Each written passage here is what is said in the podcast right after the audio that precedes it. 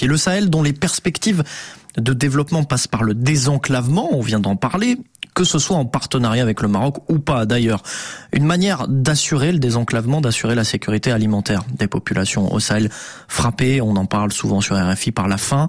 De ce point de vue, il faut penser et agir au niveau régional. C'est ce que vous nous dites ce matin, Gilles Yabi, dans votre chronique hebdomadaire. Votre cercle de réflexion Wati organisait d'ailleurs récemment une table ronde virtuelle sur ce sujet qui est essentiel, Gilles.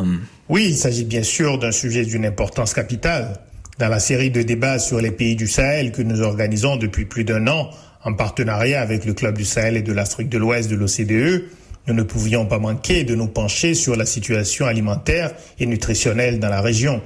Nos quatre invités, Simone Zundi, chef d'entreprise très expérimenté dans l'industrie agroalimentaire au Burkina Faso, Olosib, conseiller au bureau régional pour l'Afrique de l'Ouest et du Centre du Programme alimentaire mondial, Philippe Riggs, économiste au Club du Sahel et de l'Afrique de l'Ouest, et Abdoulaye Mohamedou, secrétaire exécutif du Comité permanent inter-État de lutte contre la sécheresse dans le Sahel, le SILS, nous ont permis d'appréhender la question de la sécurité alimentaire dans sa complexité. Hmm. Et comment, Gilles, peut-on décrire, selon vous, la situation alimentaire euh, dans la région? Dr Abdoulaye Mohamedou, qui dirige le SILS, une organisation qui est née en 1973, alors que la région sahélienne faisait face à une grande sécheresse et à une crise alimentaire, il a d'abord présenté les dispositifs régionaux qui permettent de faire un suivi permanent de la situation alimentaire. Il a expliqué que les zones les plus affectées par l'insécurité alimentaire sont essentiellement aujourd'hui celles qui sont affectées par l'insécurité tout court, notamment la zone des trois frontières, Mali, Burkina Faso et Niger, mais aussi la région du bassin du lac Tchad. On estime à environ 31 millions le nombre de personnes qui ont besoin d'une assistance immédiate dans toute la région. L'écrasante majorité des personnes qui se trouvaient il y a quelques mois dans la phase dite catastrophique de l'insécurité alimentaire, environ 45 200 personnes, se trouvaient dans les régions de la boucle du Moun et du Sahel au Burkina Faso et dans la région de Menaka au Mali. Il faut ajouter aux crises sécuritaires le facteur structurel que représente le changement climatique et qui se traduit par l'irrégularité des pluies de longues périodes sèches pendant la saison des pluies dans des régions du Burkina Faso, du Niger, du Tchad et du Nigeria.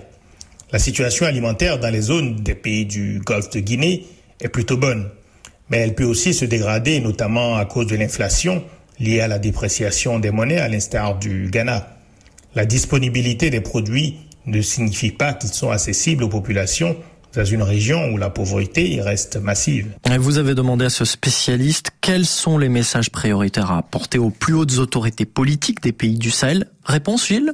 D'abord, comme les autres invités, il a souligné l'impératif de penser et d'agir au niveau régional.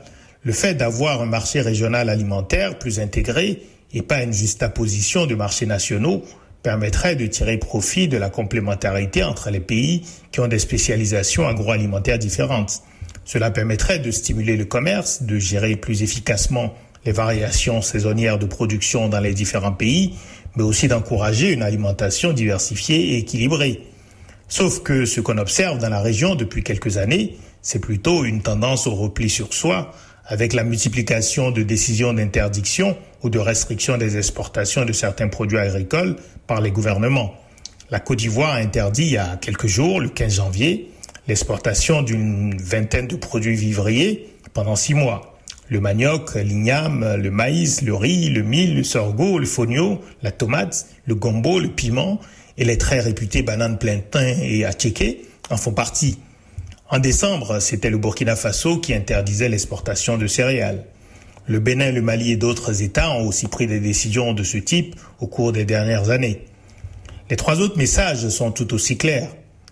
La nécessité pour les États de ne pas compter sur les ressources extérieures pour le financement du secteur agricole et alimentaire, l'amélioration de la gouvernance du secteur agricole, qui ne semble toujours pas être une priorité, et enfin la nécessité de soutenir les jeunes entrepreneurs qui s'investissent dans l'agriculture, l'élevage, la pêche, mais qui n'ont pas le soutien dont ils devraient bénéficier de la part des États. Merci beaucoup Gilles pour votre analyse. On vous retrouve la semaine prochaine.